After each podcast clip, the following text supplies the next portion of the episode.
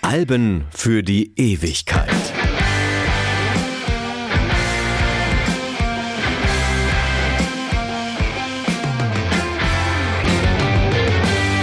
Hallo, ich bin Stefan Kleiber und irgendwo in der kalifornischen Mojave-Wüste, an einem Abschnitt der Route 190, einen halben Kilometer südlich der Straße, liegt das Gerippe eines Baums, der eigentlich keiner ist.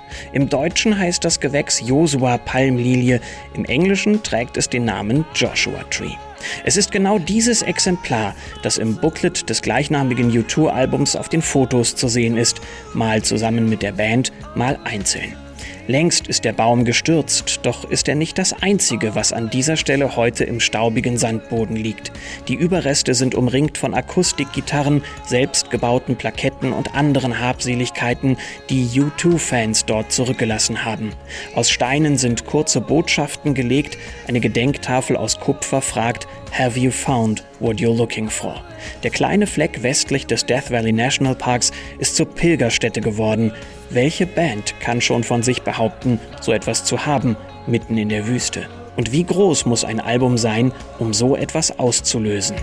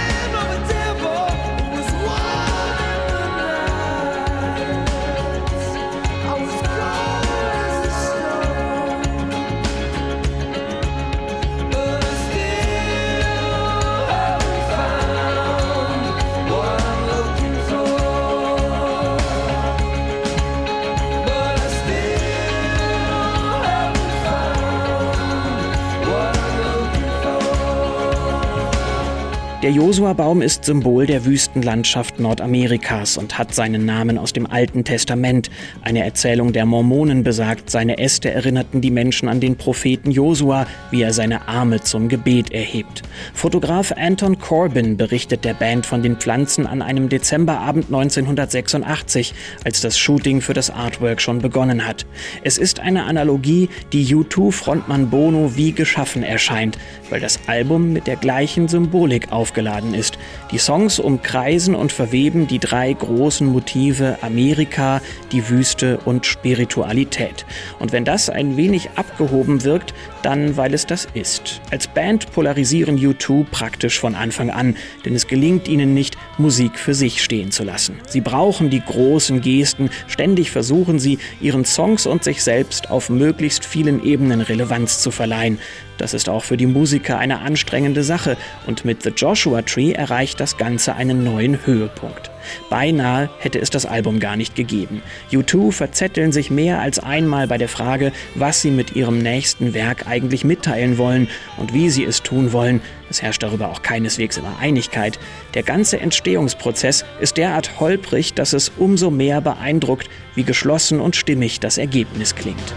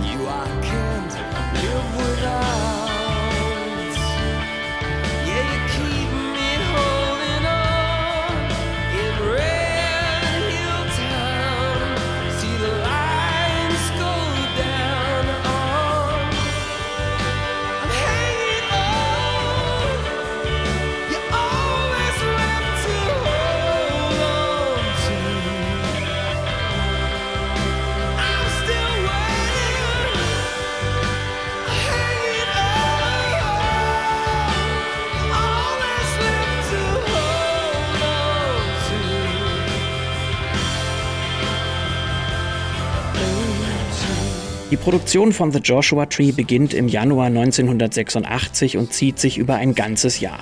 Zugegeben mit Unterbrechungen, denn zwischendurch müssen U2 ein paar Benefizkonzerte spielen, aber selbst wenn man nur die reine Arbeitszeit für die Aufnahmen nimmt, ist das unterm Strich ganz schön lang. Am Ende lenken die Auftritte zwischendurch nicht etwa ab, sondern helfen sogar, Ideen weiterzuentwickeln. So ist es oft bei diesem Album, dass äußere Einflüsse die Songs mehr voranbringen als konzentrierte Arbeit im Studio. Ein Beispiel. In der Nacht des 3. Juli, also etwa zur Halbzeit der Produktion, kommt Greg Carroll bei einem Verkehrsunfall ums Leben. Der 26-Jährige hat die vergangenen Jahre als Roadie und zeitweise Bühnenmanager bei U2 gearbeitet und ist Bonos persönlicher Assistent. An diesem Tag hat Carol ein paar Erledigungen für ihn gemacht und will gerade Bonos Motorrad nach Hause bringen. Auf regennasser Straße kommt in Dublin plötzlich ein Auto ins Schleudern und prallt seitlich mit ihm zusammen. U2 fliegen nach Neuseeland in Carols Heimat und wohnen der traditionellen Maori-Bestattung bei. Der Tod ihres Freundes erschüttert die Band und vor allem Bono zutiefst. Doch die Ereignisse werden zur Blaupause für den Song One Tree Hill, der so heißt wie die Bergspitze eines Vulkans in Auckland, die bei den Maori als heilige Stätte gilt. Es dauert etwas, bis Bono sich zutraut, den Song auch live zu singen. Selbst im Studio entsteht vom Gesang nur eine einzige Aufnahme, weil er sich zu einem zweiten Anlauf nicht in der Lage Lage sieht.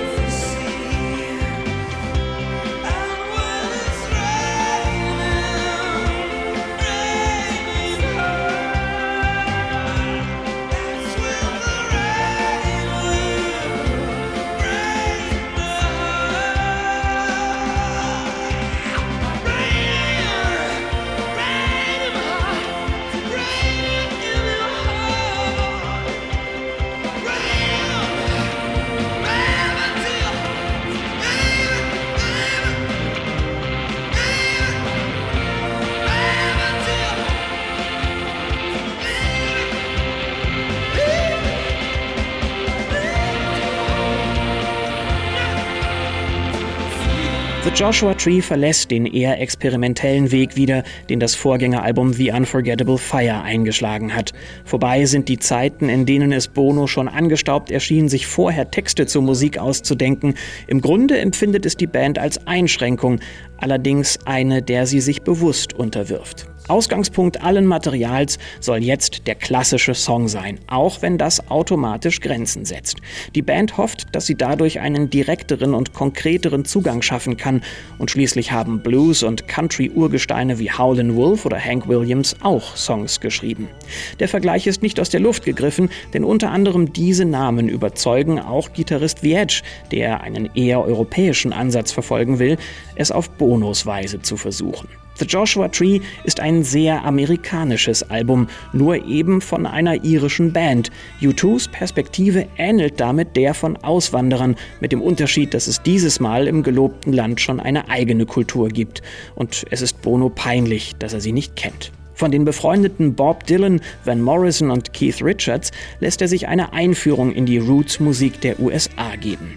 Ein berühmtes Zitat von ihm lautet, U2 seien vorher eine Band ohne Tradition gewesen, womit er mal wieder übertreibt. Fest steht aber, dass der Musik die Erweiterung ihrer Basis zugute kommt. Es ist kein Zufall, dass I Still Haven't Found What I'm Looking For und With or Without You bis heute U2s einzige Nummer 1 Hits in den US-Charts sind.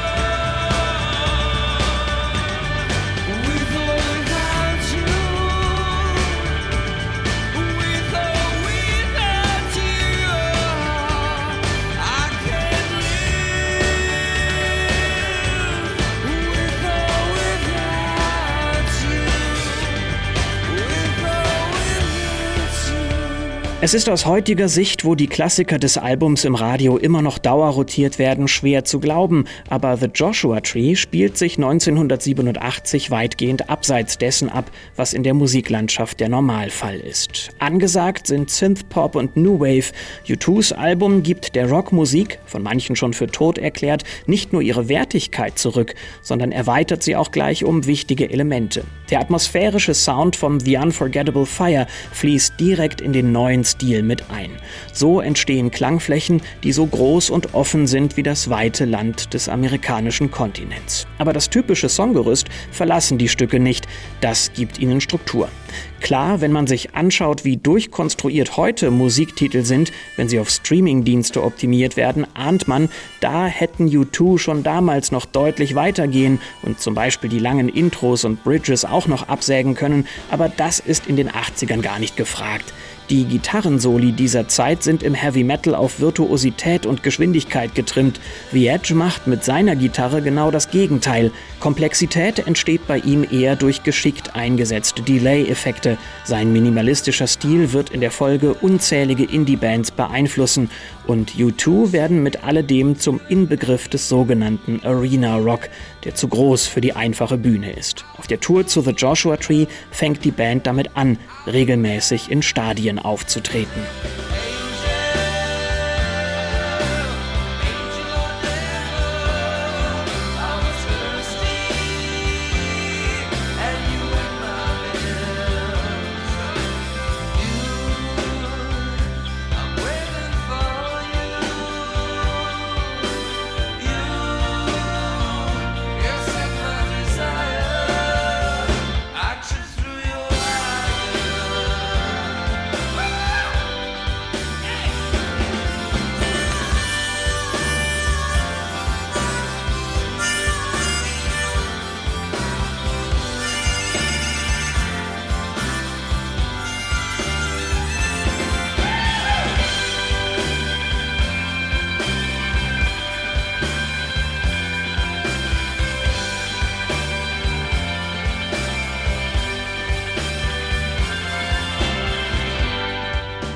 Es genügt Bono natürlich nicht, für die Vereinigten Staaten nur eine musikalische Entsprechung gefunden zu haben. Nicht alle, aber viele seiner Texte sind sozialpolitisch geprägt. Bullet in the Blue Sky zum Beispiel ist inspiriert von den Afrika- und Zentralamerika-Reisen, die er gemeinsam mit seiner Frau unternimmt. Er sieht dort mit eigenen Augen, wie politische Konflikte und das Eingreifen des US-Militärs zu großem Leid in der Bevölkerung führt. Das Bild, das The Joshua Tree von Amerika zeichnet, ist deshalb kein verklärtes, sondern ein ambivalentes. The Two Americas ist einer der Arbeitstitel für das Album. The Desert Songs ist ein anderer. Auch die Wüstenmetapher entwickelt Bono auf seinen Reisen. Er selbst spricht treffend vom wahren Amerika, das die Band hasst, und dem mythischen Amerika, von dem die Band fasziniert ist. Ohnehin fällt auf, dass viele sehr passende Einordnungen des Albums von U2 selbst stammen. Ihren eigenen Platz in der Musiklandschaft kann die Band gut einschätzen und vor allem hinterfragen. Weil sie dadurch auch immer bereit zur Veränderung ist, gibt es heute von U2 noch weiteres Material wie etwa All That You Can't Leave Behind, das zumindest Beachtung verdient hat. Nur ihren eigenen Widerspruch zwischen ihrem überproportionalen Reichtum und ihrer Betroffenheit über die Armut in der Welt können sie nicht auflösen, weil er ihnen entweder nicht auffällt oder ihnen nicht als solcher erscheint.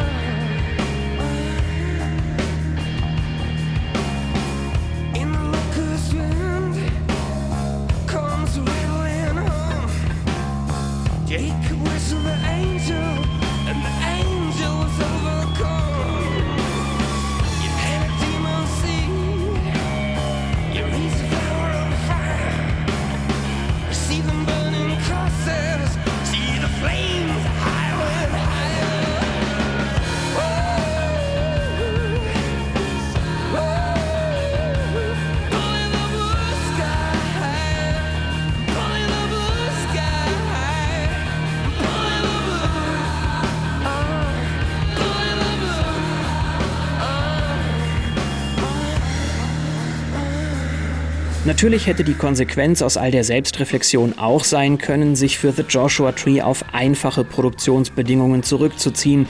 Aber wenn man U2 ist, dann mietet man sich kein Studio, man baut sich selbst eines, beziehungsweise gleich zwei. In Dublin wird ein altes Herrenhaus, das heute Bassist Adam Clayton gehört, angemietet und zum Aufnahmestudio umfunktioniert. Außerdem hat The Edge im Süden der Stadt gerade ein Anwesen gekauft. Auch dort hält sich die Band gerade in der zweiten Hälfte der Sessions oft auf. Das Ganze dient natürlich einem Zweck. Wie schon bei The Unforgettable Fire wollen U2 die besondere Atmosphäre auf sich wirken lassen damit verhindern, dass sich die Produktion des Albums nach klassischer Studioarbeit anfühlt. Einen echten Flow entwickeln U2 trotzdem nur ein einziges Mal. Und da ist es auch schon zu spät, das Ruder noch einmal rumzureißen. Im Oktober sprudeln plötzlich die Ideen für neue Songs, sodass die Band gleich ein Doppelalbum aus The Joshua Tree machen will.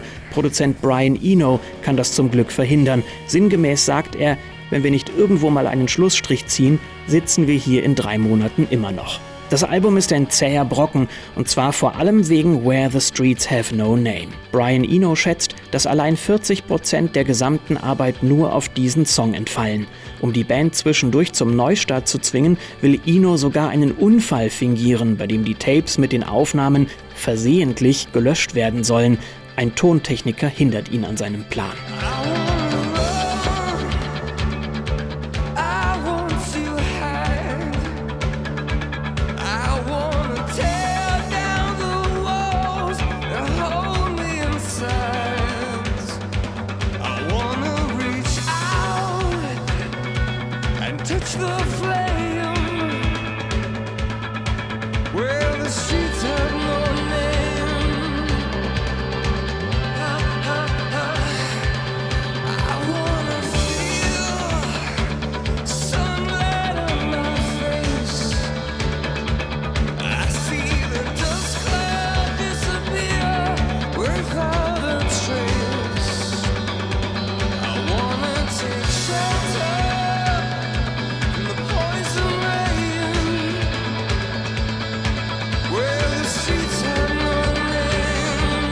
Dementsprechend läuft der Band irgendwann die Zeit davon. Weil die Produzenten Brian Eno und Daniel Lenoir zwischendurch mittlerweile andere Verpflichtungen haben, kommt Steve Lillywhite hinzu.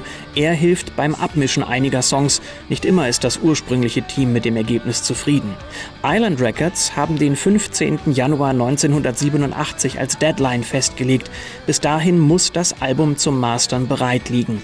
Lillywhite persönlich fliegt an diesem Tag mit den Tapes nach London, um sie morgens im Büro der Plattenfirma abzuliefern. Die B-Seiten für die Singles sind gar nicht erst fertig geworden, weil die Zeit dafür nicht reicht.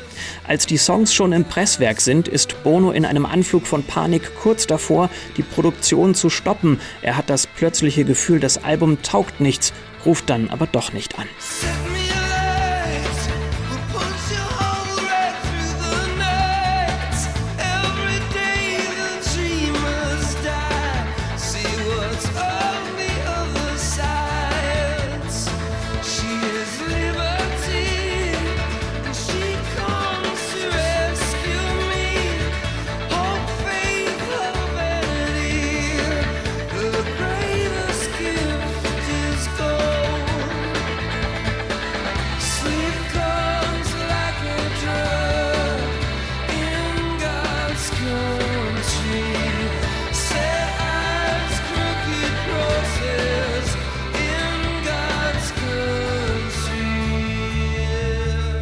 Was U2 im Weg steht, ist ihr unbedingter Wille, etwas von Bedeutung zu schaffen. Aber genau das ist ihnen am Ende mit The Joshua Tree gelungen. Als das Album am 9. März erscheint, öffnen die Plattenläden in England und Irland schon um Mitternacht, weil U2-Fans vor den Geschäften lange Schlangen bilden. Island Records gibt mehr als 100.000 Dollar allein für Pappaufsteller aus, die das Album bewerben sollen.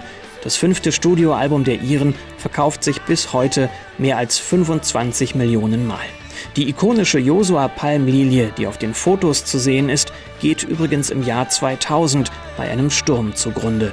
Unterdessen werden die Jubiläumseditionen von The Joshua Tree zu gigantischen Neuveröffentlichungen. 2017 erscheint ein Boxset mit ganzen sieben LPs, womit wir wieder bei den großen Gesten wären. Aber man muss kein Fan sein, der sich limitierte Sondereditionen kauft, um einen großen Teil des Albums zu kennen, weil es noch heute fast überall ist. Der Baum ist tot, die Musik lebt.